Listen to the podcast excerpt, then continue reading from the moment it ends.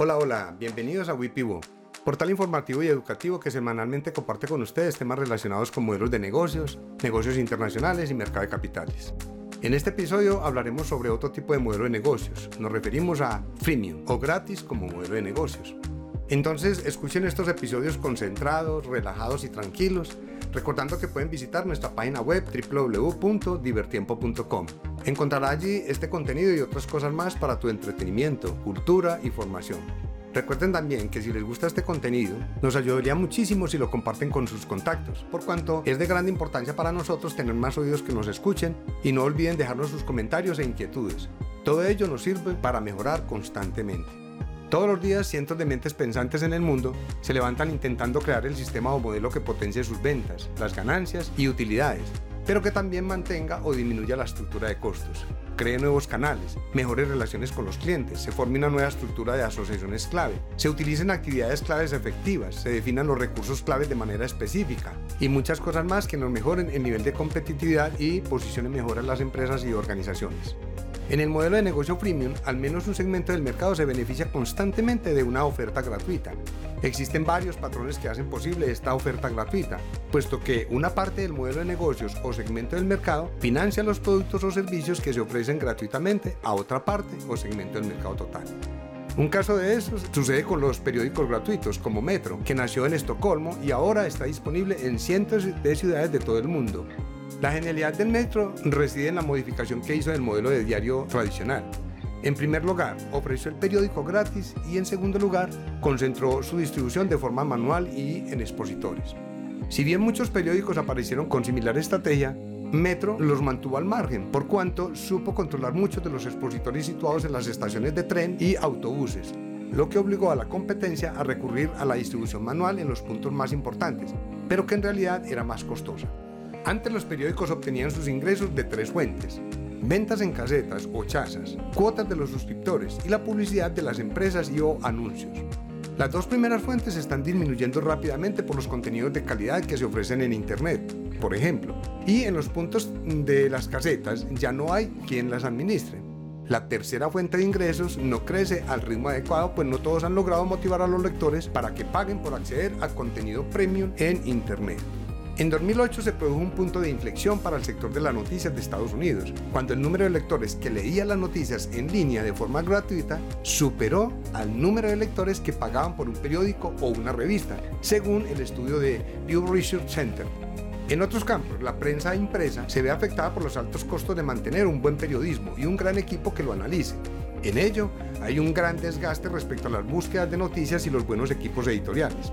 Cada vez es más difícil cobrar dinero por las noticias.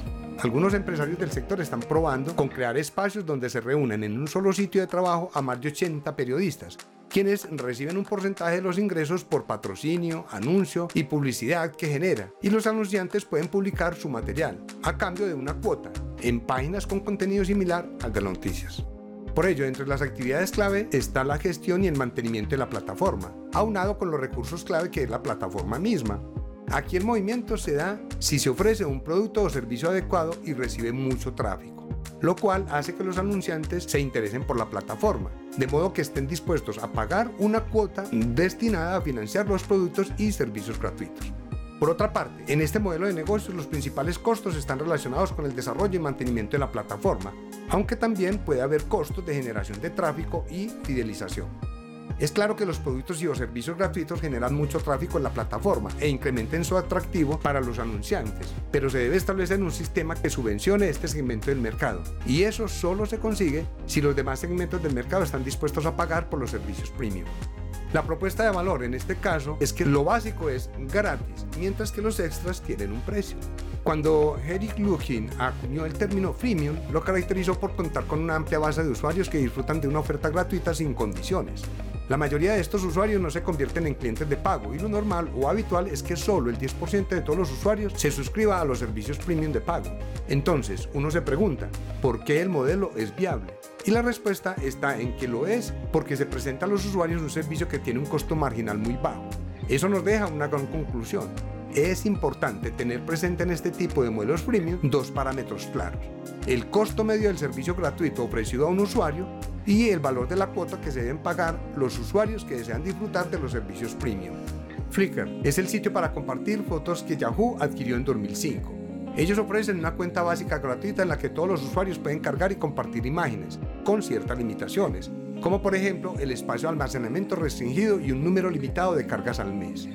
Para superar estos obstáculos, el usuario deberá cancelar una pequeña cuota anual para obtener una cuenta profesional con cargas y espacios de almacenamiento ilimitados, además de otras ventajas y complementos de servicios. Aquí los costos fijos y los costos hundidos relacionados con la plataforma deberán ser marginalmente muy baratos y cada vez menores, dependiendo de la gran cartera de cuentas básicas para usuarios ocasionales. Por otro lado, los costos variables en función del número de fotos almacenadas tendrán que ver con la pequeña cartera de usuarios profesionales. Bueno, Aquí es importante analizar lo que dice Steven Bellmore, director ejecutivo de Microsoft. Google no es una verdadera empresa, es un castillo de naipes. ¿Qué significa? Que debemos tener cuidado con las cuentas del beneficio, de los costos medios del servicio y el beneficio de explotación. Las medidas que no se pueden dejar de observar son los índices de crecimiento y migración. Hace referencia a la cantidad de usuarios que abandonan la cartera de usuarios o se unen a ella. Los costos de captación de clientes incluyen los costos en los que se incurre por parte de la empresa y su equipo para captar nuevos usuarios. Y finalmente, el precio del servicio. Premium indica el costo medio para la empresa del servicio premium que ofrece a un usuario. Si estas relaciones no mantienen un equilibrio, obviamente que las empresas no se podrán mantener. En caso de Red Hat, en lugar de crecer el software desde cero, basa su producto en códigos de software abierto, usando aquellos de comprobado interés para las empresas que requieren además de confianza en el producto y estabilidad en el mismo, empresas que se hagan responsables legalmente del suministro del mismo y, obviamente, el mantenimiento. Así es que usa un software de código abierto disponible gratuitamente, especialmente de Linux, y les ofrece asistencia técnica durante cierto periodo de tiempo.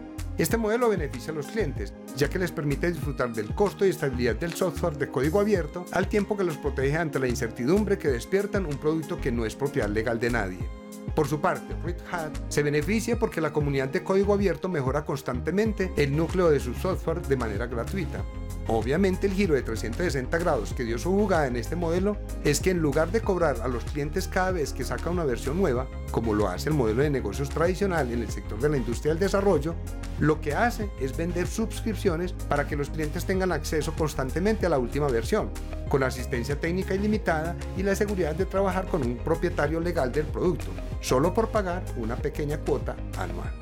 Otras empresas como Skype irrumpieron en el mercado de las telecomunicaciones con un servicio de llamadas sin costo alguno y permite hacer a los usuarios llamadas desde un equipo a otro usando una tecnología PMP que utiliza el hardware del usuario e Internet como infraestructura de comunicaciones. Desde este punto de vista, los recursos claves no tienen que ver con montar una red de telecomunicaciones y los gastos a considerar para dar soportes adicionales a los usuarios obviamente son mínimos. Quiere decir que no necesita infraestructura propia, solo un software de administración y los servidores donde se alojan las cuentas del usuario. Los usuarios solo pagan unas tarifas muy pequeñas para las llamadas a líneas terrestres y teléfonos móviles realizadas con el servicio Premium Skype Out. De hecho, desde que se fundó la empresa en 2004, el valor que pagan los usuarios apenas superan los costos de conexión que paga Skype por las llamadas dirigidas a través de proveedores mayoristas como eBasis y Level 3, que gestionan el tráfico de la red de la empresa. Para despedirme, recuerden que un modelo freemium tiene en su estructura de costos tres componentes importantes. Costos fijos elevados, costos marginales de las cuentas gratuitas muy bajos y costos independientes de las cuentas premium. En cuanto a la relación con los clientes, debe ser automática y de bajo costo para poder atender a la gran mayoría de usuarios del servicio gratuito. Y que en un parámetro importante que hay que tener en cuenta es el ritmo al que las cuentas gratuitas se convierten en cuentas que pagan algo por estar usando los servicios o se conviertan en cuentas premium. Bien, eso era todo por el episodio de hoy. No olviden suscribirse mantengamos una más estrecha relación y vínculo para que se mantengan al tanto del nuevo contenido que les estaremos subiendo en las próximas semanas, donde estudiaremos los mejores modelos de negocios que hay y las empresas más exitosas que los utilizan. Hasta pronto y éxitos.